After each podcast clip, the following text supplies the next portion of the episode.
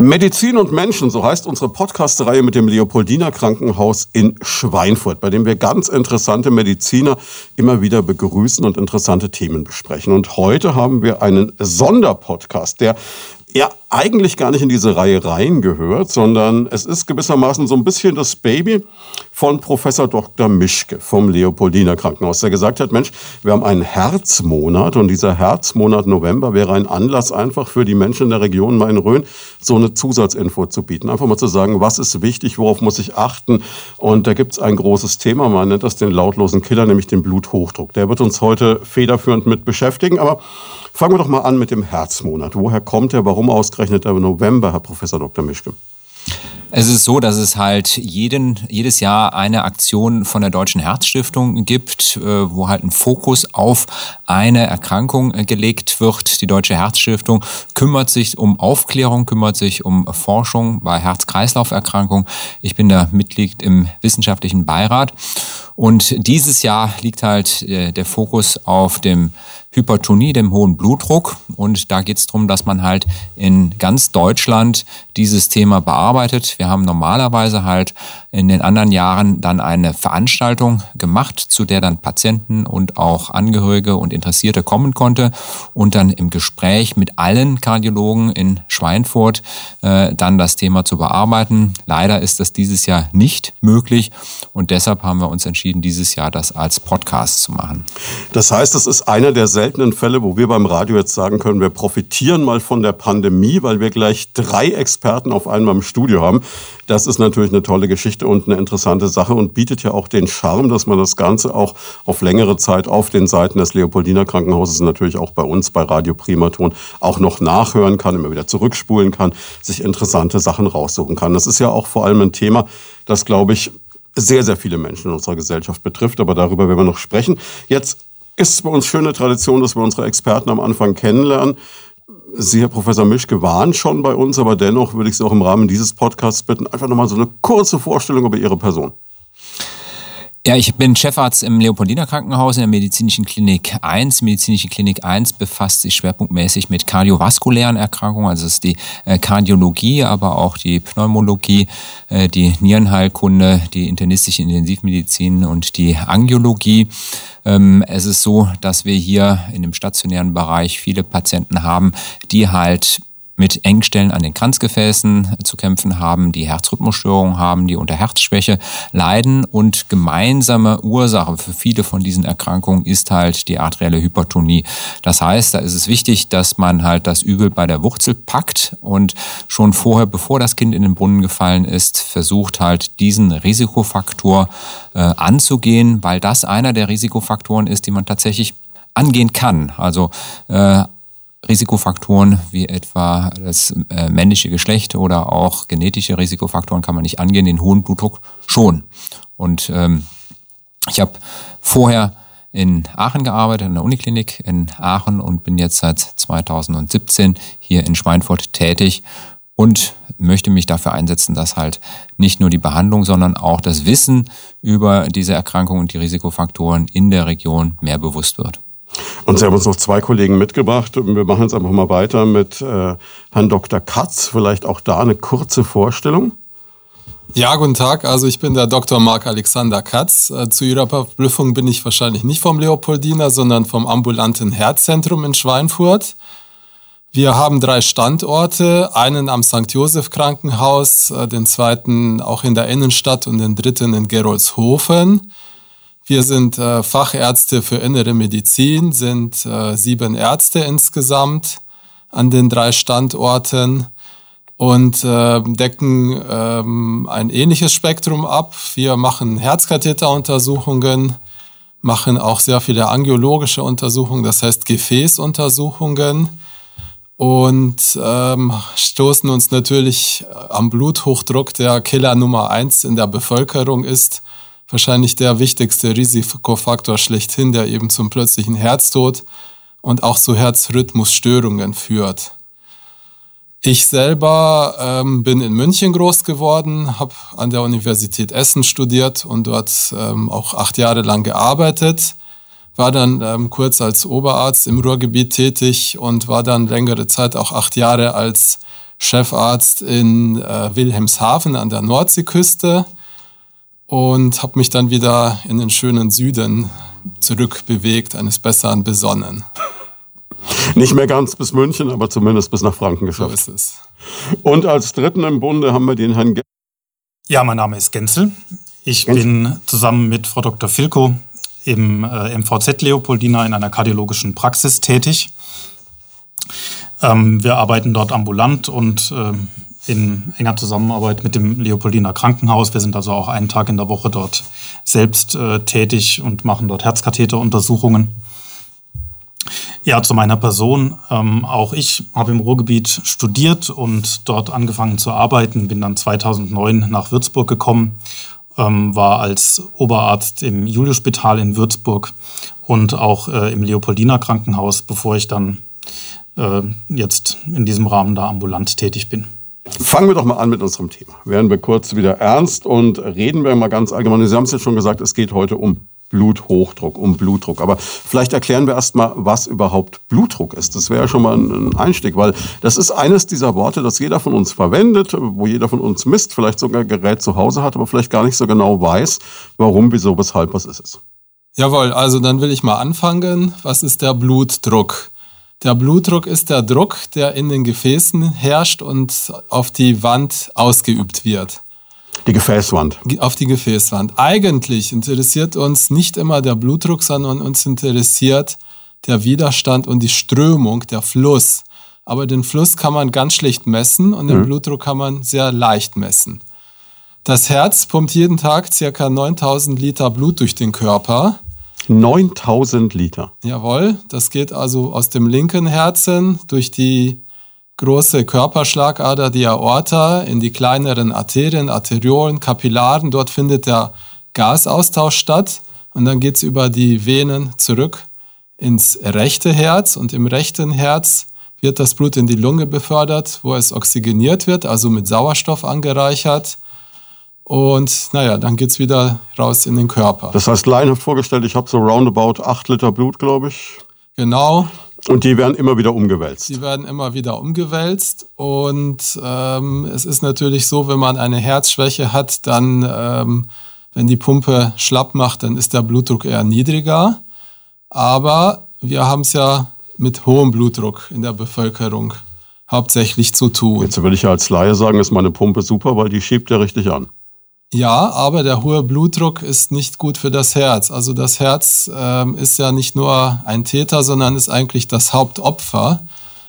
Der Blutdruck, ähm, wenn der hoch ist, dann muss das Herz dagegen anpumpen und das Herz könnte irgendwann in die Knie gehen. Es gibt Folgeerkrankungen, die wird der Herr Genzel später präsentieren, wie die koronare Herzerkrankung und die Herzschwäche.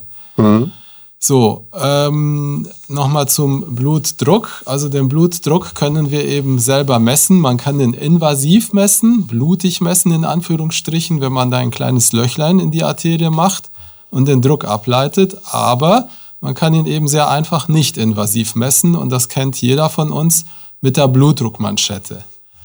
Das ist von einem Italiener erfunden worden, dem Rivarocci. Und darum kürzen wir Ärzte auch den Blutdruck RR ab, nach diesem Herrn Rivarocci. Und die Einheit, also die Höhe des Blutdrucks, das, ist, das sind Millimeter Quecksilbersäule, geschrieben Millimeter Hg für Quecksilbersäule. Und das geht folgendermaßen vor sich. Man legt eine Blutdruckmanschette an. Normalerweise macht der Arzt das am Oberarm. Dabei sollte der Patient eigentlich ruhig, entspannt sein, sitzen, Beine nebeneinander, lächeln, das heißt nicht gestresst sein, eine innere Ruhe sollte einkehren und dann wird gemessen. Sie wissen natürlich, ähm, im Alltag ist diese Ruhe eigentlich so gut wie nicht auffindbar. Darum gibt es auch verschiedene Messwerte für Messwerte, die, die wir zu Hause erheben und für welche, die wir beim Arzt erheben. Bedeutet, ich bin, wenn ich vielleicht bei Ihnen in der Praxis bin, sowieso schon aufgeregt und habe dadurch automatisch einen höheren Blutdruck. Genau, da kriegen Sie einen kleinen Bonus, dann darf der etwas höher sein, Ah. als wenn Sie selber zu Hause messen würden. Der Blutdruck an sich, das ist auch nochmal wichtig im Vorfeld zu sagen, ist eine schwankende Größe. Das bedeutet, der muss mal höher sein und der muss mal tiefer sein. Wenn Sie mit Ihrer Frau streiten oder Fußball schauen oder sich aufregen, weil die Konserve nicht aufgeht, dann muss der Blutdruck hoch sein. Auch beim Sport muss der ansteigen. Während hingegen, wenn Sie ähm, da ruhig im Bett liegen, dann muss der natürlich niedrig sein. Deswegen gibt es auch diese 24-Stunden-Blutdruckmessungen genau, in manchen Fällen, wo man sagt, man will so ein Mittel ab. Genau, das ist sehr gut, dass Sie das erwähnen. Das ist eigentlich der Goldstandard. Da kriegt man ein Kästchen um für 24 Stunden. Dann kann man sich auch nicht mehr aufregen bei jeder Blutdruckmessung. Und das ist dann ein sehr valider Wert. Und die Werte müssen insgesamt sehr niedrig sein, relativ niedrig. Jetzt kennt das, glaube ich, jeder. Also ich weiß es, mein, mein Vater hat so ein Blutdruckmessgerät, älterer Herr. Und ähm, wenn man dann mal so Sonntagnachmittag beim Familienmittagessen sagt, ach, jetzt misst du doch auch mal. Und ich habe festgestellt, ich kann das dreimal machen. Ich kriege dreimal verschiedene Ergebnisse, die sich dann nochmal von dem unterscheiden, was ich beim Arzt habe. Ist das normal? Ist das einfach nur ein billiges Gerät? Nein, das ist relativ normal. Ähm, gut, es gibt eine gewisse Messschwankung, eine hm. Messbreite, die ist aber relativ klein. Die Geräte, muss man sagen, sind unter dem Strich sehr gut. Was Sie wahrscheinlich bei Ihrem Vater zu Hause haben, ist so ein Handgelenkmessgerät. Genau, ja. ja. Das ist so eine Manschette ums genau. Handgelenk rum. Die sind nicht ganz so toll wie diese Oberarmmessgeräte, aber die sind immer noch toll und wir empfehlen die. Wir sagen den Leuten, kauft euch die, benutzt sie, die sind günstig, die sind einfach. Wichtig dabei wiederum ist es zu wissen, dass man ähm, das Handgelenk, an dem der, die Manschette angebracht wird, ungefähr auf Herzhöhe hält. Mhm. Ja, also wenn man die niedriger hält, dann misst man halt falsch hohe Werte. Ich erzähle Ihnen mal kurz, wie der Blutdruck entsteht. Also das Herz zieht sich zusammen, das nennt man Kontraktion und es gibt eine Auswurffraktion, das heißt ein gewisser Schwall Blut wird rausgeworfen. Und der, der, der geht aber nicht in ein starres Rohr rein, sondern der geht hauptsächlich in die Aorta und die großen Gefäße. Und die Aorta ist das, was die das Hauptschlagader ist. Die Körperschlag, okay. große Körperschlagader, die Hauptschlagader. Und die sind elastisch und die nehmen diese Druckwelle auf, die nehmen das, das Volumen auf und die dehnt sich. Aha. Und im Anschluss, wenn das Herz aufgehört hat, sich zu kontrahieren und die Aortenklappe schließt, also die Klappe zwischen dem Herzen und dem Rohr der Aorta, geben die Gefäße den Druck wieder ab, langsam ab und das System entspannt sich. Und dieser erste, dieser maximale Druck, wenn das Herz sich zusammenzieht, den nennt man systolischen Blutdruck. Und den Blutdruck in Ruhe, wenn die, wenn die Gefäße den Druck abgeben und die, äh, das Herz eben nicht pumpt, den nennt man diastolischen Blutdruck. Und das sind diese Druckwerte, die Sie kennen, der hohe obere und der niedrige untere. Das heißt also jetzt mal sehr laienhaft ausgedrückt, das Herz ist eine Art Blasebalg, das pumpt auf einmal einen Schwall rein. Dann kann ich mir vorstellen, das ist wie so ein Schlauch, der sich dann erstmal dehnt. Und dann verteilt sich das und dann ist wieder alles relativ. Das haben ruhig. Sie toll ausgedrückt. Genau so ist das. Und das ist übrigens auch vielleicht einer der Hauptgründe, warum wir alle im Alter Bluthochdruck bekommen werden. Der Mensch ist vielleicht dazu ausgelegt, von Natur aus 20 Jahre zu leben. Aber seit dem Mittelalter leben die Leute beträchtlich länger und das Gefäßsystem versteift. Und durch dieses steife Gefäßsystem bekommt man im Alter vor allen Dingen einen systolischen Bluthochdruck. Also doch an dieser James Dean-Theorie was dran. Live fast, die young. Ja, aber wir wollen ja lange leben. Hm, zweifellos, deswegen sind wir alle heute hier. Ja. Der Bluthochdruck ist ein stiller Killer. In Deutschland leiden 32 Millionen Menschen an Bluthochdruck. Das ist ja jeder Dritte, jeder Dritte so fast schon, jeder Zweite. Ja. ja. Und bei 22 Millionen ist das aber bekannt. Das heißt, nur bei zwei Drittel dieser Leute wissen wir überhaupt, dass die Bluthochdruck haben. Das heißt, ein Drittel ist vollkommen unbehandelt. Weil man davon nichts merkt, bis es zu spät ist. Ja, weil man zu spät merkt. Also ich bin ja vielleicht auch im Alter, an dem ich Bluthochdruck bekommen könnte, aber man fühlt sich ja wohl damit. Und ähm, das ist dann der Aufruf vielleicht, dass man mal messen sollte. Wenn der Blutdruck niedrig ist, dann mess halt nächstes Jahr nochmal. Aber wenn man da in so einem Grenz Grenzwertbereich liegt, dann sollte man häufiger messen. Und wer an Bluthochdruck leidet, der sollte sogar eine Woche pro Monat messen, wer wirklich an Bluthochdruck leidet. Neun Millionen Menschen, mhm. also nochmal ein Drittel von denen, die ähm, medikamentös eingestellt werden, sind nicht gut genug eingestellt. Das heißt, bei denen erreicht man die Zielvorgaben nicht. Das heißt, die kriegen zwar ein Blutdruckmedikament, aber das genau, äh, wirkt aber, gar nicht so, ja, wie es sollte. Genau. So, wenn der Arzt misst, dann sollte der Blutdruck kleiner 140 zu 90 Millimeter Hg sein. Und wenn Sie selber messen zu Hause, dann sollte der Blutdruck kleiner 135 zu 85 Millimeter Hg sein. Okay. Eine kleine Ausnahme macht man bei über 80-Jährigen. Da ist man etwas volatiler und akzeptiert vielleicht einen Blutdruck, sagen wir mal, bis 160 Millimeter zu 90 Millimetern Hg. Ja, weil man einfach äh, ältere Herrschaften, man weiß, die haben hohen Blutdruck und man muss nicht mit aller Gewalt die jetzt da runterprügeln, in Anführungsstrichen. Jetzt gibt es ja auf der anderen Ende dieser Skala diese 45 Kilo Frauen, die morgens beim Aufstehen schon erstmal wieder zurück in die Laken sinken. Wo ist denn die untere Grenze? Ähm, da, kam, da, gibt es verschiedene Antworten drauf. Die gute Antwort ist, es gibt keine untere Grenze. Das weiß man schon seit dem 19. Jahrhundert aus alten Versicherungstafeln. Hm je niedriger der Blutdruck ist, desto länger leben sie. Okay. Ja, da gibt es eine ganz enge Korrelation. Aber es ist natürlich so, wenn er irgendwann zu niedrig ist, und das ist individuell unterschiedlich, dann ist man schwindelig, müde, antriebsarm. Also deshalb, man sollte den mit Medikamenten nicht zu weit runterprügeln, insbesondere auch wenn jemand eine Herzschwäche hat oder eine koronare Herzerkrankung, denn man möchte da nicht die Durchblutung der Herzgefäße hm künstlich verschlechtern, in Anführungsstrichen. Jetzt wissen wir also so. Unter, unter 120 zu 80 sollte man im Prinzip nicht gehen. Vielleicht gibt es besondere Gruppen Diabetiker, da kann man auch nochmal das anders diskutieren, aber 120 zu 80 darunter ist es normalerweise nicht notwendig. Das heißt, wenn wir jetzt so einen Goldstandard haben wollen, sind wir irgendwo zwischen 120 und 130 zu 80 genau. bis 85. Genau.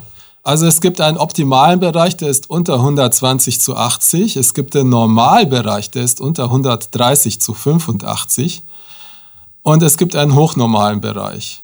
So, und dann ähm, gibt es den Bluthochdruck und den kann man in drei verschiedene Grade auch noch unterteilen. Mhm. Unter 160 zu 100, unter 180 zu 110 und über 180 zu 110. Aber gut, das ist vielleicht dann für den Arzt wichtiger der weiß dann so ein bisschen, hat einen kleinen Anhalt, wie viele Medikamente oder andere Sachen er von Anfang an zücken muss. Jetzt wissen wir, was hoher Blutdruck ist. Wir wissen, wie häufig er kommt. Jetzt ist natürlich die Frage, wir haben gesagt, es tut erstmal nicht weh. Was passiert denn? Also, Herr Professor Mischke, wenn Sie uns vielleicht mal erklären können, wenn ich jetzt hohen Blutdruck habe, was macht das mit mir? Also, erstmal will ich vermuten, geht es eine ganze Weile lang gut. Vollkommen richtig. Und dann tut es einen Schlag. Ja. Im wahrsten Sinne des Wortes. Ja, es sind zwei Faktoren. Also zum einen ist es so, dass es ein paar schwerwiegende Erkrankungen gibt, die plötzlich auftreten, wie etwa eine Blutung im Gehirn oder mhm. auch ein Einriss der Hauptschlagader, äh, die dann durch einen sehr hohen Blutdruck bedingt sein können und Erkrankungen sind, die lebensbedrohlich sind. Und so ein Einriss in der Hauptschlagader etwa ist ein, ein, Notfall, der auch, wenn das in der Klinik passiert, häufig tödlich verläuft. Das sind zum Glück Ereignisse, die nicht so häufig sind. Auf ich der anderen überlege gerade, ich kannte alleine zwei Menschen, die an einer gerissenen äh, Ader gestorben sind. Ja. Im ja, Bekanntenkreis. Ja. Das sind tragische Ereignisse und äh, da ist es so, dass halt der Blutdruck über lange Zeit die Gefäße schädigt. Das heißt, es kommt zu einer Wandschädigung der Gefäße und kann auch zu einer Aussackung der mhm. Gefäße kommen durch den hohen Blutdruck. Und dann habe ich halt eine Schädigung, die geht über nicht über Monate und Jahre, sondern sogar über Jahrzehnte. Mhm. Das heißt, der Schaden wird größer, größer, größer und irgendwann kann es dazu kommen, dass halt so ein Gefäß einreißt und dann das Problem riesengroß ist. Ähm, die der Bluthochdruck herrscht ja in allen Gefäßen. Das heißt, sind letztendlich auch alle Organe irgendwo in Mitleidenschaft getroffen. Und die Organe, die am meisten in Mitleidenschaft gezogen werden, sind auf der einen Seite das Gehirn, zum anderen aber auch das Herz, die Nieren, die Augen. Das sind die Organe, die besonders häufig betroffen werden. Der Bluthochdruck ist etwa für die Hälfte der Schlaganfälle verantwortlich. Das heißt, es ist der wichtigste Risikofaktor für die Entstehung des Schlaganfalls. Er ist auch ein wichtiger Risikofaktor für die Entstehung eines Herzinfarktes und auch für eine Herzschwäche. Herr Katz hatte eben erwähnt, dass halt das Herz gegen den hohen Blutdruck anarbeiten muss. Dadurch kommt es zu Umbauprozessen. Das Herz verdickt sich und es kommt zu einer sogenannten hypertensiven Herzerkrankung oder zum Hochdruckherz. Und das Hochdruckherz wiederum ist ein Risikofaktor, dass es da halt zum einen zu Beschwerden kommt, zu Enge in der Brust, Druckgefühl in der Brust, Luftnot bei Belastung, zum anderen aber auch, dass das Risiko steigt, dass eine Herzschwäche entsteht. Diese Herzschwäche kann zum einen bedingt sein dadurch, dass das Herz einfach schlechter pumpt, zum anderen aber auch, dass die Entfaltung des Herzens in der Entspannungsphase eingeschränkt ist. Also wir unterscheiden dann die Herzschwäche bei erhaltener Pumpkraft und die Herzschwäche bei eingeschränkter Pumpkraft. Das heißt, wenn ich da kurz unterbrechen darf, jetzt wieder so ein laienhaftes Bild. Das Herz ist ein Muskel grundsätzlich mal. Und mhm. so wie Sie es jetzt schildern, wenn der mehr gefordert wird, dann nimmt er erstmal zu, aber da ist irgendwo eine Grenze. Wie bei so einem Bodybuilder. Irgendwann geht es nicht weiter.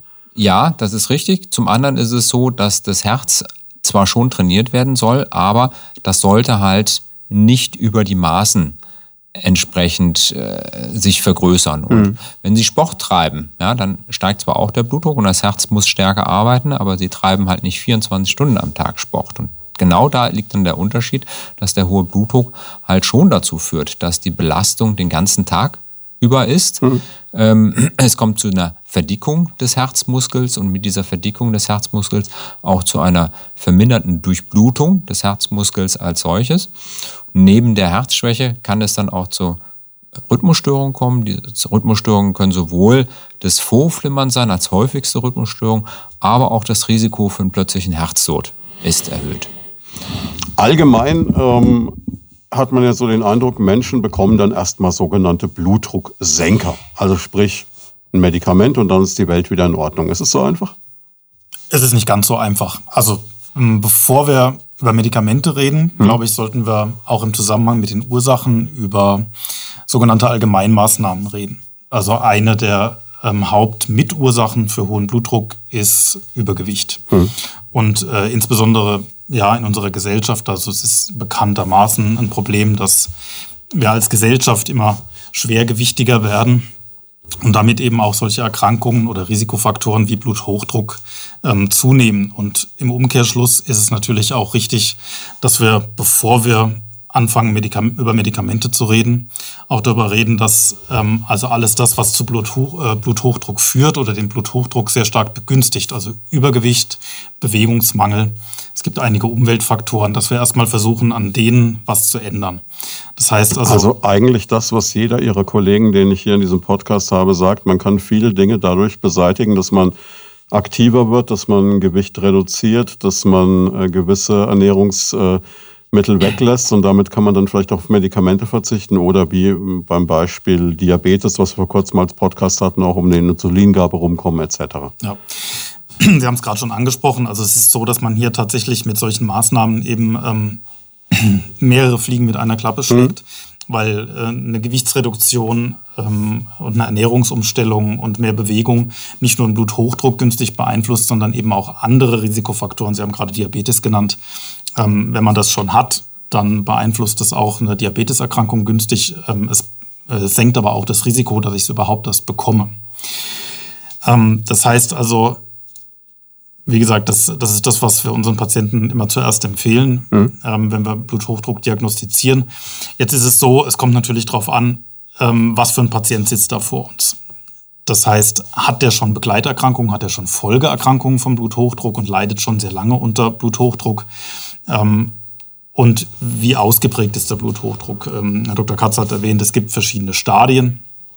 Und ähm, auch das spielt dann natürlich eine Rolle. Also das heißt, wenn ein Patient in einer Langzeitblutdruckmessung durchschnittlich Werte von 160 und höher hat, dann, dann werden wir nicht über, als erstes über Allgemeinmaßnahmen reden, sondern dann müssen wir sofort handeln. Das, ähm, dann werden wir auch mit Medikamenten sofort behandeln. Was aber nicht bedeutet, dass Sie diese Allgemeinmaßnahmen nicht auch angehen, aber Sie haben dann im ersten Schritt schon mal den Punkt, wo Sie sagen, jetzt erstmal die Werte runterkriegen, Safety first, aber dann bitte auch eine Lebensänderung. Ganz genau so ist es. Also das heißt, okay. wir, wir, müssen sofort handeln, damit nicht, damit nicht noch weitere Schädigungen eintreten.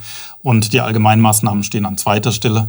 Aber typischerweise, ähm, wenn Bluthochdruck rechtzeitig diagnostiziert wird oder er noch nicht so ausgeprägt ist, dann kann man das durchaus so machen, dass man sagt irgendwie, okay, wir haben jetzt ein Behandlungsziel, eine Gewichtsreduktion und eine Gewichtsreduktion bringt unheimlich viel. Also man kann so als mal als Faustregel sagen, dass, dass man so eine ähm, Blutdruckreduktion von einem Millimeter Hg pro Kilogramm Gewichtsabnahme erzielen kann. Also sprich, das wenn man stimmt, jetzt einen 160er Blutdruck hat, nimmt man 30 Kilo ab, ist man bei 130. Jetzt mal ganz milchmädchenmäßig mal ganz milchmädchenmäßig, wenn Sie jetzt natürlich sagen, hey Moment, ich habe doch nur 10 Kilo Übergewicht, soll ich jetzt 30 Kilo abnehmen? Das ist natürlich dann, das ist natürlich Unsinn. Also das heißt, man muss das natürlich auch auf, auf den Patienten hm. abstimmen. Mhm. Was, was, damit, was man damit aber ähm, erkennen kann, ist, dass eine Gewichtsreduktion sehr, sehr viel bringt. Und deswegen ist es auch die erste Maßnahme, die wir ansprechen und eine der wichtigsten Maßnahmen.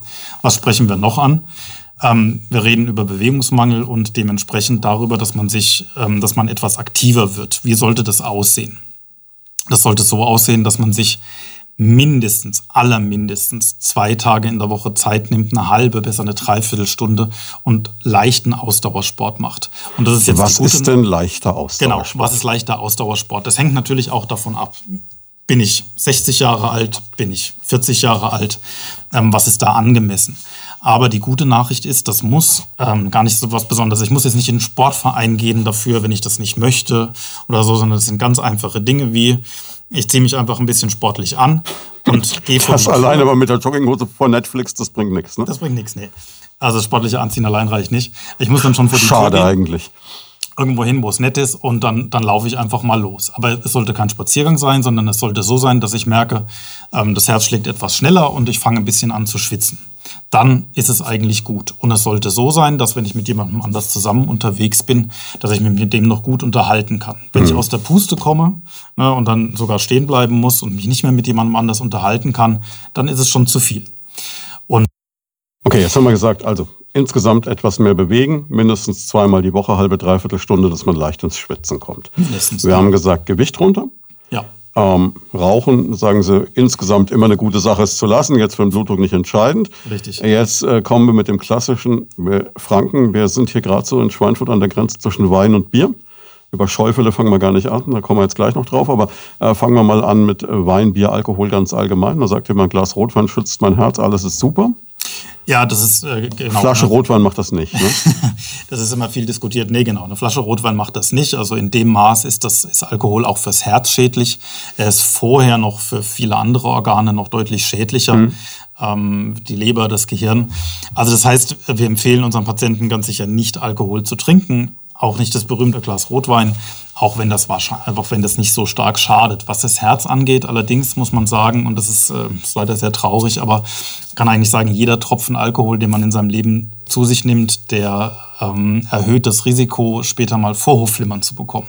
Okay. Eine Herzrhythmusstörung, die häufigste Herzrhythmusstörung, die wir kennen, ähm, die dann eben wiederum das Schlaganfallrisiko erhöht. Also sicherlich für uns ein Grund zu sagen, Alkohol. Sie sagen, lass es lieber ganz. Wenn, man's, wenn man jetzt ganz streng sein will, dann müssen wir sagen, ja, lass es lieber ganz. Es gibt diese Grenzwerte, wo man sagt, mhm. alles darunter ähm, ist kein gefährlicher Konsum. Mhm. Äh, das ist richtig. Ähm, wir können, wir wollen ja nicht, nicht äh, unseren Patienten nicht alles verbieten. Ja, also das, das heißt, wenn jemand bestimmte Trinkgewohnheiten hat und sagt, das ist mir einfach, das gehört für mich zur Lebensqualität absolut mit dazu, ja, dann äh, gibt es keinen triftigen Grund, das jetzt wirklich, äh, davon wirklich ganz stark abzuraten. Aber grundsätzlich, wenn man jetzt sagt, irgendwie, okay, ich kann auf Alkohol verzichten, dann sollte man es tun.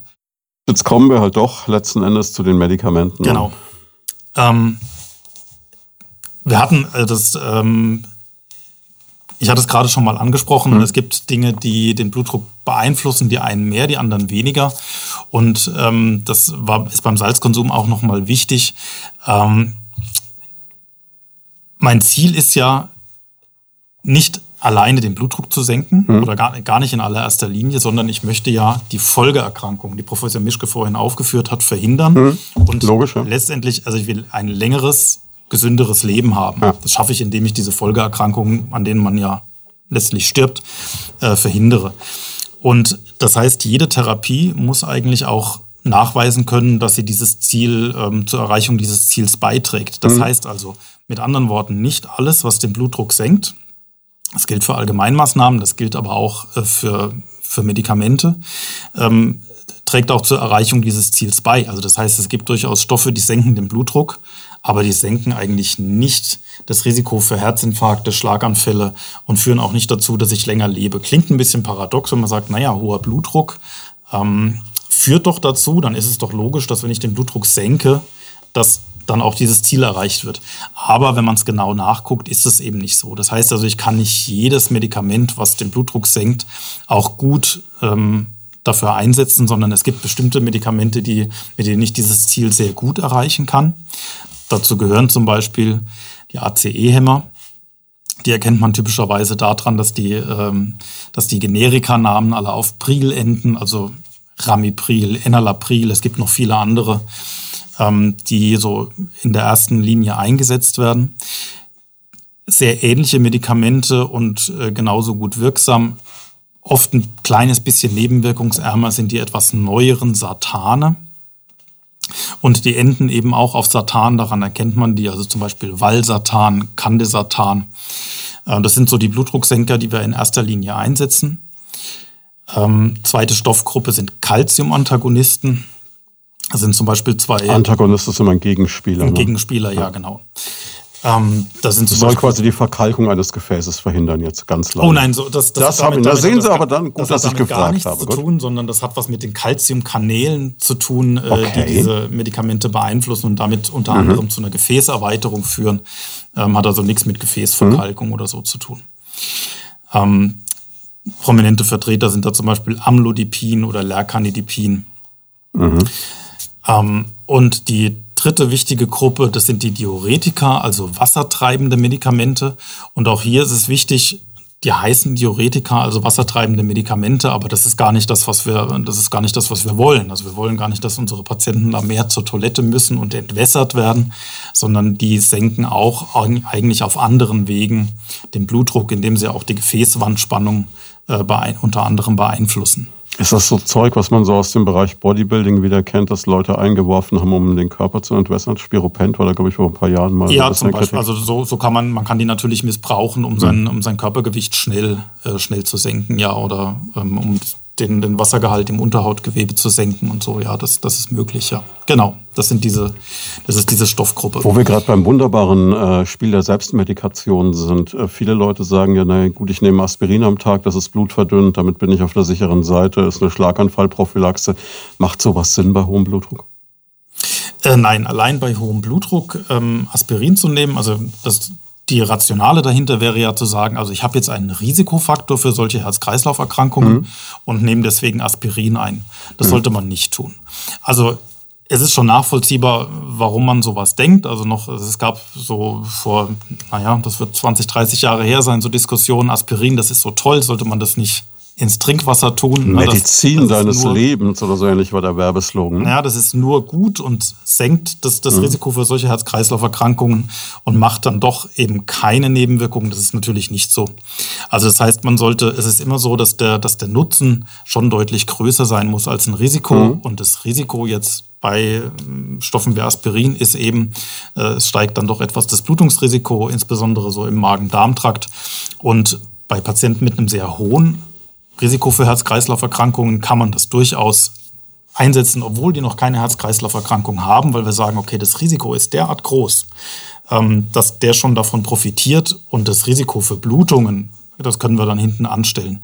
Wenn das jetzt jeder tut oder einfach nur jemand, der Bluthochdruck hat, dann, ähm, dann werden wir mehr gefährliche Blutungen äh, damit erzeugen äh, als Herzinfarkte und Schlaganfälle verhindern damit. Also, also sowas, sowas nicht machen, sowas absprechen, auch wenn man denkt, na, das ist doch eigentlich was harmloses, das kann ich selber, kann ich selber machen, sowas lieber mit dem Hausarzt absprechen. Was wir an der Stelle sehr deutlich merken, ist, ich brauche den Fachmann, der, der mich anschaut, der sagt, das ist deine Situation ganz individuell und das ist quasi deine Medikation, die dann noch Sinn macht. Jetzt gibt es kaum ein Medikament ohne Nebenwirkungen. Wir haben es gerade am Beispiel des Aspirins sehr bildhaft dargestellt bekommen. Ähm, und viele sagen auch immer, sie wollen dann gucken, dass sie möglichst schnell wieder runterkommen. Eine große Sorge ist, und das sind ja vor allem, und das haben wir, glaube ich, äh, so ganz am Anfang des Professor Mischke mal gestreift, dass gerade viele Männer sind, die auch unter Bluthochdruck leiden. Und es gibt äh, diese, ich weiß nicht, ob es eine Mehr ist, da können Sie mich jetzt aufklären, aber das man hört man immer wieder, dass so ein Blutdrucksenker, wenn er nur hoch genug dosiert ist,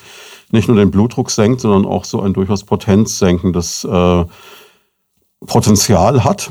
Und viele Leute haben da vielleicht auch ein bisschen Angst zu sagen, nee, also dann lasse ich es lieber, ne, dann werde ich lieber glücklich 35 als unglücklich 75. Ähm, was ist denn da dran? Ich frage es jetzt einfach mal, weil irgendeiner ja, da draußen das, denkt sich, das, ah, das will er wissen. Das ist eine wichtige Frage, weil das sicherlich auch so bei einem, bei einem Erstkontakt nicht unbedingt immer gerne angesprochen wird. Ne? Also ja heißt, klar, keiner will, keiner will fragen, kriege ich keine Erektion mehr, wenn Richtig. ich jetzt hier einen Blutdrucksenker nehme. Ne? Also wenn, wir, wenn, ich jetzt einen Blutdrucksenker Der Onkel vom Radio fragt. Dann, genau, dann fragt der Patient nicht als erstes das, was Sie jetzt gefragt haben. Deswegen hm. ist, das, äh, ist das wirklich sehr gut. Ähm, dazu kann ich, steige ich gleich nochmal mit einem anderen Medikament ein. Also ich habe gerade drei Medikamentengruppen aufgezählt, mit denen wir den Blutdruck primär hm. behandeln. Hm. Und jetzt sitzen vielleicht Leute daheim, die sagen, hey, Moment, ich nehme doch schon seit 20 Jahren einen Beta-Blocker, den hat er jetzt überhaupt nicht aufgezählt. Mhm. Und das liegt daran, dass, dass sich die Therapierichtlinien natürlich auch aufgrund neuer Erkenntnisse ändern. Mhm. Und wenn Sie vor 20 Jahren in die Leitlinien geguckt haben, da standen da ganz oben die Beta-Blocker. Mhm. Und heute das wäre jetzt auch das, was ich als Laie sofort assoziieren würde mit dem ja, Blutdruckmedikament. Genau. Äh, und heute stehen die ziemlich weit hinten.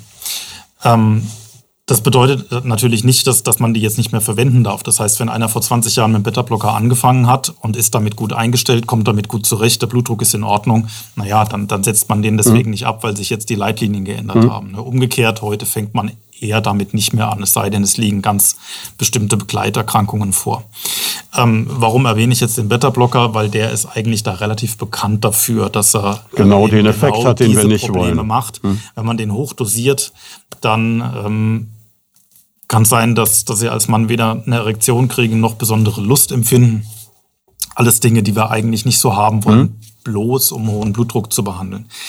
Ähm, wie gesagt, die Beta-Blocker sind etwas in den Hintergrund gerückt. Die anderen Medikamente allein aufgrund ihrer blutdrucksenkenden Wirkungen können die schon dazu führen. Allerdings ähm, ist die Angst davor, ähm, die kann man jetzt schon mal ein Stück weit wegnehmen, weil das, wenn überhaupt ein Effekt ist, dann ist es ein reversibler Effekt. Also das heißt, in dem Moment, wo ich das Medikament weglasse, dann ist, dieser, ist auch dieser Effekt wieder weg. Kann Und ein großer Motivator für die Lebensstiländerung sein, nehme ich. Das kann, kann es durchaus sein, ja, weil, weil da habe ich dann eher umgekehrt darauf auch wieder positive Effekte. Mhm. Ähm, das heißt, erstmal ausprobieren, ob das wirklich so ist. Also das heißt, wenn man so eine Therapie anfängt, dann gibt es ja sowieso erstmal, dann, dann geht es ja erstmal los. Fange ich mit einem Medikament an, fange ich mit zwei Medikamenten gleichzeitig an. So, auch das sind nämlich die neueren Empfehlungen, dass man, dass man sagt, okay, lieber zwei Medikamente in einer mittleren Dosierung oder erstmal eine kleine und dann eine mittlere Dosierung wählen, anstatt nur ein Medikament. Und dann muss man muss mal schauen, ob der Patient damit gut zurechtkommt. Und dann spielen solche Fragen natürlich auch eine Rolle. Und danach fragen wir unsere Patienten dann schon auch. Das heißt, da gehen wir aktiv auf die Patienten zu und sagen dann, ist sowas aufgetreten? Ne, und würde das eben. Und vermeiden damit diese, abhalten, diese Peinlichkeit, die da auftreten könnte. Ja, okay. genau. ähm, was gibt es denn sonst für Nebenwirkungen? Also viele dieser Medikamente haben so ganz typische Nebenwirkungen, die man jetzt auch mal aufzählen kann. Also zum Beispiel die ACE-Hämmer, die machen oft einen Reizhusten. Mhm. Und das ist nichts Schlimmes. Das ist sehr unangenehm. Kein, kein Patient würde das dann lange einnehmen wollen. Ähm, dann ersetzt man den einfach gegen ein anderes Medikament, also gegen einen Satan. Die können alle ein bisschen Müdigkeit, Schwindel, Kopfschmerzen machen. Das sind sehr äh, schwierige Nebenwirkungen, weil so ziemlich alles kann äh, Müdigkeit, Schwindel und Kopfschmerzen machen, äh, nicht nur Medikamente. Deswegen man muss ein bisschen vorsichtig sein, ob man dann auch wirklich einen Zusammenhang herstellen kann. Mhm. Ähm, bei den Calcium-Antagonisten ist es so, dass ich, das ist das, was wir den Patienten auch schon beim Verschreiben sagen, ne, damit die dann nicht Angst kriegen, wenn es passiert. Ähm, die können Ödeme machen, also das heißt Wassereinlagerungen in den Beinen. Mhm. Und das ist natürlich ein Symptom, das macht erstmal Angst. Also wenn ich, wenn ich das kriege und stelle dann keinen Zusammenhang zum Medikament her, dann kann das etwas schwierig sein. Das heißt, das, das sagen wir unseren Patienten gleich, wenn wir das verschreiben. Klingt jetzt aber, sage ich mal, bis auf die Ödeme jetzt für mich alles nach relativ beherrschbaren Dingen, wo der Nutzen wahrscheinlich die Nebenwirkung deutlich überwiegt. Also man muss ja, das, das muss ja so sein. Also hm. wenn diese Medikamente hochgradig nebenwirkungsreich wären und, äh, und unsere Patienten, also wir, wir reden ja von, wir reden ja nicht mal von einer Erkrankung, wir reden von einem, von einem Risikofaktor für schwere Erkrankungen. Und ähm, wenn wir die mit Medikamenten behandeln würden, die so schwer nebenwirkungsreich sind, dann äh, würden unsere Patienten die Therapie sicherlich nicht lange fortführen. Das, das ist eigentlich ganz klar. Also das heißt, die Anforderung an die Medikamente ist schon, dass die sehr nebenwirkungsarm sind. Nichts ist frei von Nebenwirkungen. Es gibt auch seltene, schwerwiegende Nebenwirkungen. Die sind aber so selten und am Ende dann doch auch so gut beherrschbar, dass am Ende natürlich der Nutzen ganz stark überwiegt. Eine Frage habe ich noch zu dem Bereich Medikamente. Und zwar ist es jetzt so, dass es dann immer gleich eine Entscheidung fürs ganze Leben ist? Oder kann es sein, und das haben wir vorhin ja schon mal so angedeutet, dass man die auch wieder absetzen kann, irgendwann, diese Medikamente? Ja, da ist die Antwort jetzt auch nicht ja und nein, sondern auch kommt drauf an. Also das heißt, ähm, wenn Sie als Patient zu mir kommen und haben 20 Kilo Übergewicht und einen ziemlich ungünstigen Lebensstil, also was wir angesprochen hatten, mhm. Bewegungsmangel und so weiter, ähm, dann kann man sagen, okay, wir fangen jetzt mal mit Medikamenten an, stellen den Blutdruck gut ein mhm. und du arbeitest dann bitte an deinem Lebensstil und guckst mhm. mal, dass du anfängst abzunehmen. Und zwar nicht schnell, ne, sondern langsam, aber dafür nachhaltig. Und äh, fängst an, dich mehr zu bewegen. Und, und, wenn das geschafft ist, dann gucken wir mal, dass wir die Blutdrucksenker reduzieren mhm. und schauen, funktioniert das. Ja, oder beziehungsweise man macht das natürlich gleichzeitig und begleitend. Ähm, wenn Sie zu mir kommen und sind 50 Jahre alt, schlank, sportlich und ähm, Hat trotzdem halt, einen hohen Blutdruck? Ernähren sich vernünftig, aber haben einen Blutdruck von 160 im Schnitt und sagen dann, ja, mein, meine Mutter hatte das schon, mein Vater hatte das schon und die haben dann auch einen Herzinfarkt und einen Schlaganfall bekommen, dann wird man sich wohl darauf einstellen, also dann, dann kann man mit Allgemeinmaßnahmen dann nicht mehr allzu viel machen, ne? weil die, die sind ja schon umgesetzt und ohne die wäre es wahrscheinlich noch schlimmer. Das war ein wichtiger Punkt, was Sie gerade ansprechen. Das heißt, nicht jeder, der uns gerade zuhört und draußen ein Idealgewicht hat, ist automatisch raus aus der Nummer. Nein, so, so ist es nicht. nicht. Wir reden davon, was Bluthochdruck begünstigt. Aber wie gesagt, ich hatte es gerade schon mal erwähnt, Bluthochdruck ist ja im Grunde keine Erkrankung. Und das hat der Kollege Katz vorhin eigentlich auch mhm. ganz schön erwähnt. Also wir sind ja nicht unbedingt dafür gebaut, dass wir alle, dass wir alle 80 Jahre alt werden oder 90 Jahre alt werden. Also das heißt, Sie können mit einem hohen Blutdruck ganz gut leben, ne, eine relativ lange Zeit. Und das war früher wahrscheinlich auch relativ egal, wenn man dann an solchen Folgeerkrankungen äh, irgendwann gestorben ist, weil das war jetzt nicht so schlimm für das Überleben der Menschheit. Ne? Also in der Regel stirbt man an den Folgeerkrankungen von hohem Blutdruck nicht in einem Alter, ähm, wo es dann irgendwie für, für die ganze Menschheit schwierig wird. Ne? Also Sondern biologisch gesehen sind wir eigentlich hinfällig ab dem Moment, wo wir nicht mehr zur Fortpflanzung taugen. Ja, beziehungsweise wenn wir unsere Kinder großgezogen haben und äh, ältere Menschen braucht, da reicht es dann für die, also für uns als Menschheit gesehen, wenn das wenige sind. Aber das ist nicht das, was wir wollen. Ne? Wir wollen Vor 20 Jahren hätte ich das noch nicht schlimm gefunden, was Sie jetzt gerade sagen. Ja, aber. genau. Aber wir wollen alle gesund und aktiv alt werden. Und deswegen ähm, äh, ist es eben auch ein Erfordernis, dass wir, dass wir den Bluthochdruck behandeln viele Menschen, gerade was so ja auch wieder die Risikogruppe betrifft, nämlich auch die Älteren, haben ja so eine natürliche Scheu zu sagen, ich rufe jetzt den Notarzt. Die sagen, da rufe ich erst mal meinen Hausarzt an oder vielleicht noch schlimmer meinen Bekannten, der dann mal guckt und dann rufen wir zusammen den Hausarzt an, dann dauert das Ganze vier Stunden und ähm, Sie können auch gleich den Bestatter anrufen. Ähm, wie ist denn das mit einem Notarzt? Wenn ich jetzt merke, es geht mir wirklich dreckig, was, was sind typische Schmerzen, die auftreten können? Und ähm, muss ich irgendeine Scheu haben, dass der dann sagt, ja, warum haben Sie mich denn jetzt gerufen? Also Sie können alles Mögliche fühlen. Es sind nicht die typischen Herzschmerzen und nicht die typischen Kopfschmerzen okay. und nicht das typische Unwohlsein. Also auch nicht dieses Ziehen in einem Arm, was man immer das beschreibt. Das ist typisch so. Angina pectoris, was hm? Sie jetzt schildern. Das kann als retrosternaler Druck, also Druck hinter dem äh, Sternum hier, hinter dem Brustbein, Brustbein äh, sich äußern. Das kann aber auch ausstrahlen in den Hals, das kann ausstrahlen in den Arm. Es kann auch atypisch sein, insbesondere Frauen spüren zum Beispiel eher Magenschmerzen statt Herzschmerzen. Okay. Ja. So, wenn das jetzt äh, tatsächlich äh, schlimm ist, dann sollte man nicht scheuen, die 112 anzurufen. Man wird nicht bestraft. Mhm. Ja, man wird äh, nicht bestraft, man muss auch keinen Einsatz bezahlen, sondern sie tun das ja im Treu und Glauben, dass es äh, ihnen schlecht geht und dass es gefährlich ist. Und lieber vermeidet man einige Herzinfarkte oder Schlaganfälle, als äh, dass irgendwelche Leute vielleicht ein bisschen zu früh dann angerufen haben. Also da können Sie beruhigt sein und ruhig da anrufen. Ähm, was ich nochmal sagen will, wo ich nochmal einhaken will, ist, wir reden ja jetzt vom Bluthochdruck sehr viel. Mhm. Was wir ja letztendlich verhindern wollen, sind die Folgeerkrankungen, die der Professor Mischke genannt hat. Ja. ja das sind so vier große Themen, der Herzinfarkt, die Herzschwäche, der Schlaganfall, ähm, Blindheit, die auftreten kann und die Nierenschwäche. Ja. Und die haben eben auch andere Risikofaktoren. Ja, und darum hatten wir jetzt ja auch anderes besprochen und Sie haben Lebensstil gesagt. Mhm. Also das ist dann nicht nur der Bluthochdruck, sondern das sind insbesondere die hohen Blutfette, mhm. das Rauchen, ähm, die Bewegungsarmut, das Dicksein, das sind alles unabhängige Risikofaktoren und das sind die beeinflussbaren. Es gibt auch nicht beeinflussbare wie Alter, Mannsein und so weiter. Wir Männer kriegen es zehn Jahre früher als die Frauen. Die Frauen werden durch das Östrogen beschützt, aber die kriegen es halt auch, eben nur zehn Jahre später. Mhm. Und darum ist es eigentlich wichtig, zum Hausarzt oder zum Kardiologen zu gehen oder auch in der Klinik. Da bestimmt man nämlich ihr Gesamtrisiko. Mhm. Ja, es geht also eigentlich nicht nur darum, hast du Bluthochdruck, sondern es geht um das ganze Potpourri. Und da wiederum gibt es diese Score-Rechner, zum Beispiel von der Europäischen Gesellschaft für Kardiologie. Da kann man also sagen, bin ich Mann, Frau?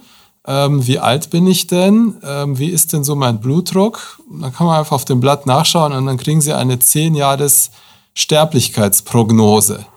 Und wenn Sie dann, ja, juhu. Ja, juhu. Und das dann, will ich ja haben. Wenn Sie dann bei einem Prozent sind, dann können Sie ein bisschen bin ich eigentlich schon sein. tot. Ne? Wenn Sie aber bei 15 Prozent sind, dann müssen Sie etwas weniger entspannt sein. Und darum ist es eigentlich ganz wichtig, dass Sie da mal mit Ihrem Arzt drüber sprechen. Puh. Na, das ist natürlich eine tolle Aussicht. Ne? Sie, Sie gucken quasi nach und sagen, äh, zu 80 Prozent überlebe ich die nächsten zehn Jahre nicht mehr. Dann renne ich zum Arzt. Ne? Es ist ein Risiko. Es ist ein Spiel mit den Wahrscheinlichkeiten. Und äh, ja, wenn Sie da Spaß dran haben, dann äh, müssen Sie halt erstmal die Faktoren ändern, die Sie schon vorhin durchgegangen sind. Gesundes Essen. Wissen Sie, was gesundes Essen ist? Ja, Sie wissen das. Sie kennen sich aus. Also Hülsenfrüchte, ähm, Nüsse selten Fleisch, höchstens einmal die Woche, vielleicht ein, zweimal die Woche Fisch wegen den Omega-Fettsäuren. Ähm, Obst und Gemüse für die ganzen, äh, sagen wir, ungesättigten Fettsäuren. Mhm. Also das, das, das, äh, jeder weiß es eigentlich. Aber macht diese vegane äh, Kiste Sinn, die jetzt so sehr en vogue ist? Die macht Sinn, die ist aber natürlich schwierig. Die macht aber auf jeden Fall Sinn. Gibt es denn so eine allgemeine Hausnummer, wo man sagt, ab dem Alter sollte man jetzt ganz abhängig von äh, diesen wunderbaren Tabellen, in denen ich mein Todesrisiko ermitteln kann, ab da sollte ich zum Check-up. Sie haben gesagt, Männer zehn Jahre früher als Frauen. Gehe ich als Mann mit 40 zum ersten Mal zum allgemeinen Check-up, mit 50, mit 60? Gibt es so was ganz Niedrigschwelliges, was wir jetzt einfach sagen können, dass jeder ab da draußen... 50 auf jeden Fall, ab 40 okay. wäre es besser. Okay, das wurde mal deutlich. Ja. Und dann gehe ich einfach zum Hausarzt und sage, guck mich mal an, der macht ein Blutbild, der genau. macht ein Belastungs-EKG also etc. Ähm, check mich doch mal durch, was habe ich denn ähm, für Risikofaktoren? Mhm. Und der schaut sich dann halt ein EKG an, der nimmt einmal Blut ab. Ganz im Vorfeld spricht er einfach mal mit Ihnen, denn durch Information kann er ja sehr viel rausfinden. Der schaut Sie an. Ähm, es gibt ja so Zeichen, wie Leute aussehen, die hohe Blutfette haben, aber das sieht man auch an den Blutwerten. Okay, woran sieht man das? Also man kann zum Beispiel ähm, an den Augen ähm, so einen Ring entwickeln. Man kann hier Ablagerungen haben wie die Mona Lisa, was man da so sagt. Die, die Mona Lisa? Hat, ja, schauen Sie sich mal das Bild an, was die Mona Lisa... Das mache ich das nächste Mal. Wenn ich in Paris bin, laufe ich einfach an dem Geländer vorbei und wenn mich einer auffällt, sage ich, ich wollte nur gucken wegen ja, meinem Blutfetten. Es gibt gewisse Hinweise und ich hatte Ihnen ja gesagt, das Tückische am Bluthochdruck am Anfang ist, dass man sich eigentlich wohlfühlt und dann kommt der Arzt, dann kommt der Herr Genzel und gibt einem die Medikamente und dann fühlt man sich schlecht. Und warum ist das so? Weil man sich daran gewöhnt hat, mit hohem Blutdruck spritzig, stark frisch zu sein, okay. was natürlich schlecht ist für meine Gefäße. Und der Arzt, der ist im Hamsterrad wie alle, der drückt mal schnell den Blutdruck runter und dann ist man müde. Dann fühle ich mich eher schlapp und, und denke, jetzt geht es mir schlechter ist, als Das muss man über sehr lange Zeit machen. Das kann nicht der Krankenhausarzt leisten, das kann nicht der Facharzt leisten, das kann nicht der Hausarzt leisten, aber der noch am ehesten. Also man muss über lange Perioden den Blutdruck langsam senken. Mein Blutdruck steigt gerade an beim Gedanken, dass mir gerade drei Kardiologen gegenüberstehen, die mich alle angucken und überlegen, wie viel hat der Typ eigentlich mit der Mona Lisa gemeinsam. Aber das ist eine andere Frage, das können wir im Nachhinein klären. Ähm, Männer, Frauen, dieser Unterschied, Herr Professor Mischke, es wurde gerade eben schon von Dr. Karl angesprochen. Zehn Jahre früher erwischt die Männer. Es klingt auch immer so, als ob das grundsätzlich eher so ein männliches Problem ist, diese ganze Bluthochdruckkiste. Auf der anderen Seite gibt es aber auch ein Frauenherzzentrum bei Ihnen. Also so ganz ungeschoren kommen die Mädels nicht davon, oder? Absolut, so ist es. Ähm, es ist so, dass in der Tat die Herz-Kreislauf-Erkrankungen und auch die Hypertonie, also der hohe Blutdruck bei Männern häufiger auftritt als bei Frauen. Ähm, bei dem Bluthochdruck ist es so, dass etwa 10 Prozent mehr Männer unter einem hohen Blutdruck leiden als bei den Frauen. Und beim Herzinfarkt, das ist halt auch ein typisch männliches Problem, mhm. aber die Frauen bekommen halt auch den Herzinfarkt, zwar seltener als die Männer und dann typischerweise etwa zehn Jahre später als die Männer. Also beim ersten mhm. Herzinfarkt ist eine Frau etwa zehn Jahre älter als der Mann beim ersten Herzinfarkt. Das hat im Wesentlichen mit den Östrogenen zu tun, das heißt die Geschlechtshormone für die es dann Rezeptoren unter anderem am Herz gibt, führen zu einem Schutz des Herzens, führen zum Schutz der Gefäße, senken den Blutdruck und führen letztendlich dazu, dass da halt vor diesen Erkrankungen und vor dem Herzinfarkt ein gewisser Schutz vorliegt. Und mit der Menopause und dem Nachlassen der Östrogenproduktion nimmt dieser Schutz ab und dementsprechend steigt dann auch das Risiko für Frauen an solchen Erkrankungen zu leiden und auch eventuell zu versterben. Das, das heißt, man könnte jetzt, entschuldigen Sie, wenn ich da unterbreche, man könnte sagen, eine Frau kriegt einen Herzinfarkt in der Regel eher nach den Wechseljahren? So ist es, ja. Okay.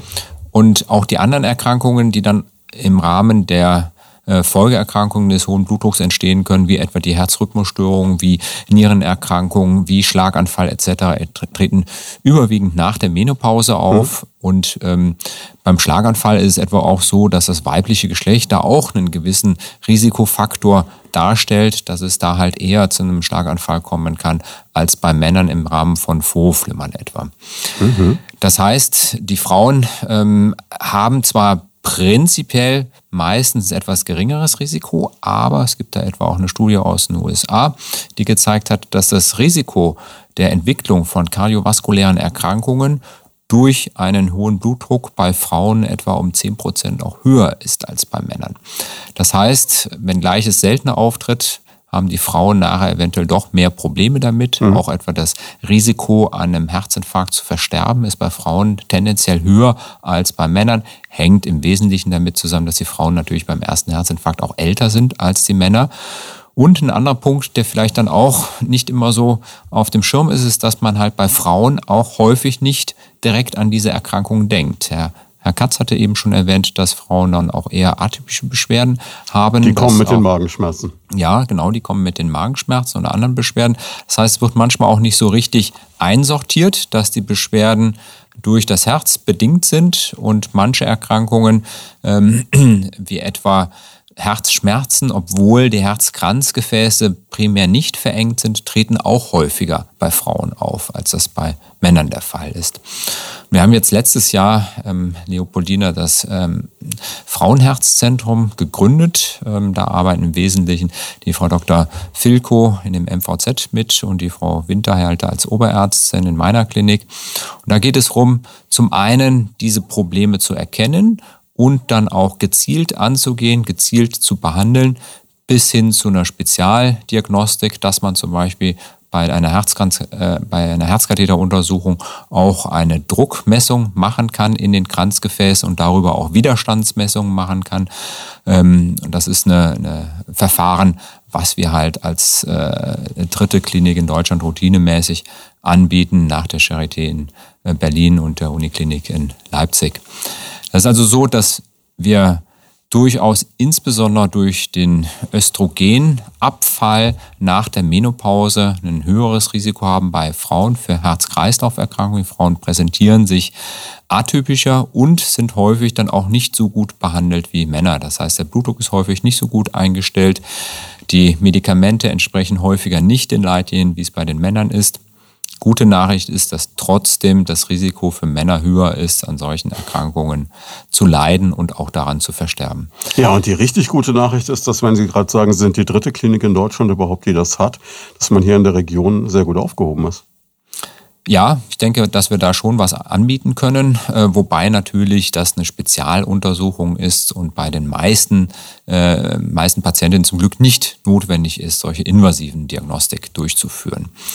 Ähm, die Idee des Frauenherzzentrums ist aber auch, äh, diese Erkrankung bewusster zu machen, mhm. in der Region bewusster zu machen und äh, damit auch an die Öffentlichkeit zu gehen. Leider ist das halt durch die Corona-Pandemie alles überschattet worden, sodass wir da entsprechend mit der Öffentlichkeitsarbeit bislang sehr zurückhaltend waren, äh, weil natürlich jetzt ein ganz anderes Thema im Fokus stand. Das ist aber ein Thema, wir streifen Corona ja immer nur so ein bisschen am Rande, weil wir ja alle hoffen, dass viele Menschen diesen Podcast noch hören können, wenn die Pandemie hoffentlich schon ganz lange Geschichte ist. Aber was man, glaube ich, nicht oft genug sagen kann und was gerade, glaube ich, auch bei Kardiologen wichtig ist, ist dieser Punkt, dass viele Menschen im Moment eher ein Krankenhaus oder einen Arzt meiden, weil sie sagen, ich will mich keinem Risiko in der Pandemie aussetzen, einem Ansteckungsrisiko und damit wichtige Vorsorge oder überhaupt Untersuchungen ähm, einfach mal hinten anstellen, die eben sagen, ja, der Checkup, den mache ich dann, wenn die Pandemie zu Ende ist. Der Blutdruck wartet aber nicht, bis die Pandemie zu Ende ist. Ja, das geht sogar noch weiter. Es ist so, dass wir halt eine Übersterblichkeit sehen, die halt nicht nur auf die Todesfälle durch Corona zurückzuführen ist, sondern auch auf andere Erkrankungen, insbesondere natürlich auf Herz-Kreislauf-Erkrankungen, weil das einfach die häufigste Todesursache in Deutschland ist, sind Herz-Kreislauf-Erkrankungen, mhm. sind Herzinfarkt, Herzschwäche etc. Und wir sehen oder haben jetzt auch letztes Jahr in der Corona-Pandemie immer wieder Patienten gesehen mit Herzinfarkten, die einfach sehr spät gekommen sind. Das sind große Herzinfarkte, ähm, so wie wir das vielleicht vor 20 Jahren häufiger mal gesehen haben, wo die Patienten eine Woche lang nicht zum Arzt gegangen sind und dann schließlich kommen und man stellt fest, ups, da ist ein kompletter großer Anteil des Herzmuskelgewebes zugrunde gegangen. Und wenn der Patient eine Woche früher gekommen wäre, hätte man dann noch viel retten können. Also ich kann nur daran appellieren, äh, solche Beschwerden ernst zu nehmen. Ähm, man sieht an der Statistik, dass es von einigen nicht ernst genommen wird oder vielleicht auch in Extremsituationen wie in Norditalien zu Beginn der äh, Pandemie vielleicht auch das Gesundheitssystem nicht mehr so funktioniert, wie wir uns das vorstellen und damit solche schweren Erkrankungen nicht rechtzeitig behandelt werden. Ähm, wir haben auch bei uns äh, gesehen, dass halt der äh, Zustrom an Patienten sowohl über die niedergelassenen Kollegen als auch über die Notaufnahme mit zunehmender Pandemie deutlich nachgelassen haben. Und da ist mein Appell, wenn man solche Beschwerden, solche Alarmsignale hat, ähm, nicht scheuen, die 112 anzurufen, nicht scheuen, zum Hausarzt zu gehen. Die Unterscheidung, was ist eine Lappalie und was ist wirklich dringlich, ist natürlich dann im Alltag dann manchmal auch schwierig. Eine Sache, die wir noch gar nicht angesprochen haben, die mich auch noch interessiert, ist, welchen Einfluss hat denn die Psyche? Man hört ja immer wieder, dass der Blutdruck hochgeht, weil man sich aufregt, weil man Stress hat, dass es Panikattacken gibt, die man am Herzen spürt, etc. Angstattacken, Angsterkrankungen. Hat dieser Themenbereich wirklich irgendeinen Einfluss oder ist es eher vernachlässigbar? Das hat durchaus einen Einfluss und das setzen wir durchaus auch in der Therapie ein. Das heißt, ähm, Entspannungstechniken, äh, Yoga, äh, Muskelentspannungstechniken etc. Äh, wirken auch, wirken auch darauf, dass der Blutdruck gesenkt werden kann und im Umkehrschluss ist es auch so, dass halt auch die negative Stressbelastung zu einem hohen Blutdruck führen kann. Ähm, eine Besonderheit kommt auch dem autonomen Nervensystem äh, zu, mhm. das heißt dem Spieler Sympathikus, das ist der Leistungsnerv, und der Parasympathikus, der Entspannungsnerv. Das heißt, der Sympathikus führt dazu, dass der Blutdruck hochgeht, dass das Herz stärker schlägt, schneller stärkt. Der Sympa Parasympathikus, der Entspannungsnerv, führt genau zu dem Gegenteil, dass man sich mehr entspannt. Das ist auch ein Ansatzpunkt in der Therapie, dass man halt dieses autonome Nervensystem günstig beeinflusst. Das kann man gut durch entsprechende Entspannungsübungen machen, aber auch durch Sport kann man das günstig beeinflussen. Und man kann auch, das ist relativ neu, eine sogenannte renale Denervierung machen. Das heißt, dass man halt Anteile äh, des ähm, Sympathikus, also des Leistungsnervs, verödet. Da macht mhm. man einen Zugang über die Leiste und geht dann mit einem Katheter in die äh, Arterien, die zur Niere führen, also in die Gefäße, die zur Niere führen und macht da eine Verödung, um halt den Leistungsnerv da in seiner Aktivität etwas zu reduzieren. Die Nieren sind halt bei diesem Spiel mit dem äh, hohen Blutdruck sowohl Opfer als auch Täter. Äh, das heißt, Nierenerkrankungen können zum hohen Blutdruck führen. Auch Engstellen in den Nierengefäßen können hohen Blutdruck äh, verursachen. Das ist auch ein Therapieansatz, dass man solche Engstellen erkennt und behandelt, dass man da auch einen Stent einsetzen kann. Und zum anderen ist es so, dass der hohe Blutdruck auch direkt zu einer Schädigung der Nieren führen kann und da auch zu einer Nierenschwäche beitragen kann. Diese Therapie, die ich erwähnt hatte, ist allerdings am Ende der Fahnenstange. Das heißt, bevor ich solche Therapien durchführe mit einer Verödung in den Nierengefäßen, würde man in aller Regel halt die anderen Maßnahmen ausschöpfen. Und das ist eine Therapie, die ist im Moment zumindest noch eher reserviert für Patienten, die man sonst mit Medikamenten nicht einstellen kann. Wir haben jetzt ganz viel gehört über die Ursachen des Bluthochdrucks. Und Herr Genzel, ähm, Sie haben jetzt schon gesagt, das ist der Lebensstil, das ist das Übergewicht als Hauptgrund. Gibt es denn ähm, noch andere Ursachen? Es gibt ja, glaube ich, auch einen Unterschied zwischen einer sogenannten primären und einer sekundären Hypertonie. Ja, genau. Also das, worüber wir hier die ganze Zeit gesprochen haben, das ist die sogenannte primäre Hypertonie. Das heißt also ein Bluthochdruck, der, für den wir jetzt keine organische Ursache finden können. Mhm. Natürlich, wir haben über die Faktoren gesprochen, die das Ganze begünstigen, aber es gibt eben jetzt nicht ein krankes Organ, mhm. das dann den Bluthochdruck verursacht.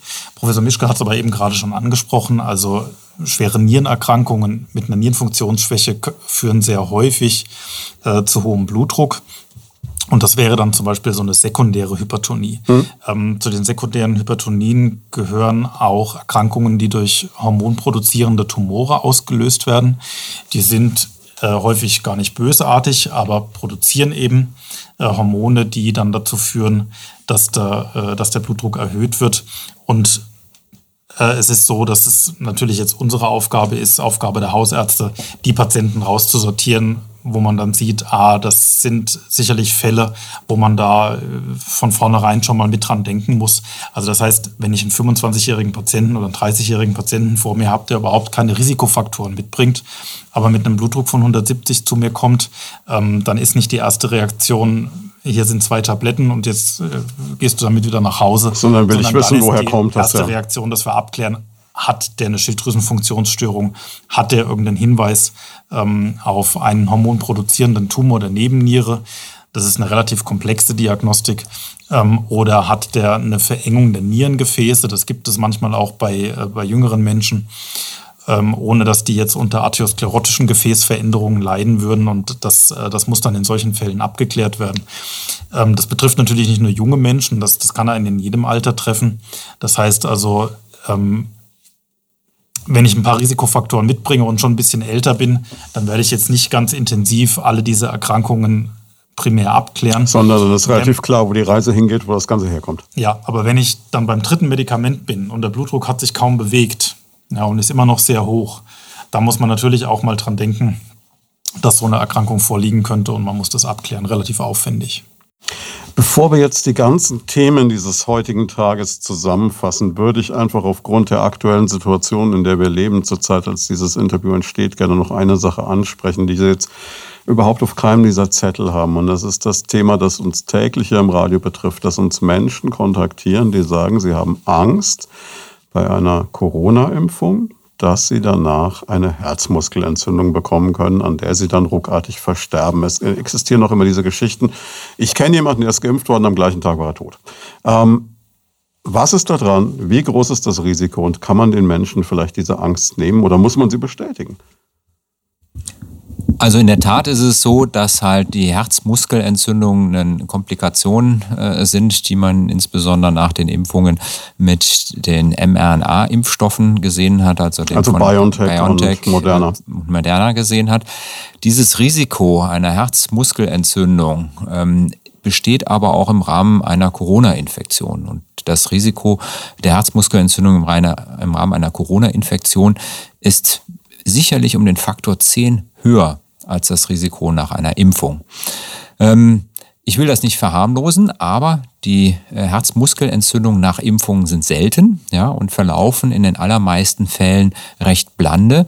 Und die Herzbeteiligung nach äh, Corona-Infektion habe ich selber eine Patientin äh, gehabt, äh, keine 50 Jahre alt, die da innerhalb von 24 Stunden verstorben ist. Das heißt, die Herzbeteiligung durch die Covid-Infektion ist häufig, ist schwerwiegend, kann tödlich verlaufen.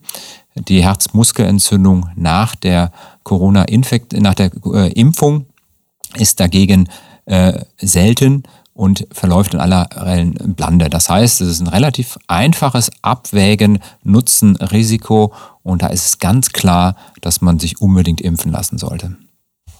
Vielen Dank.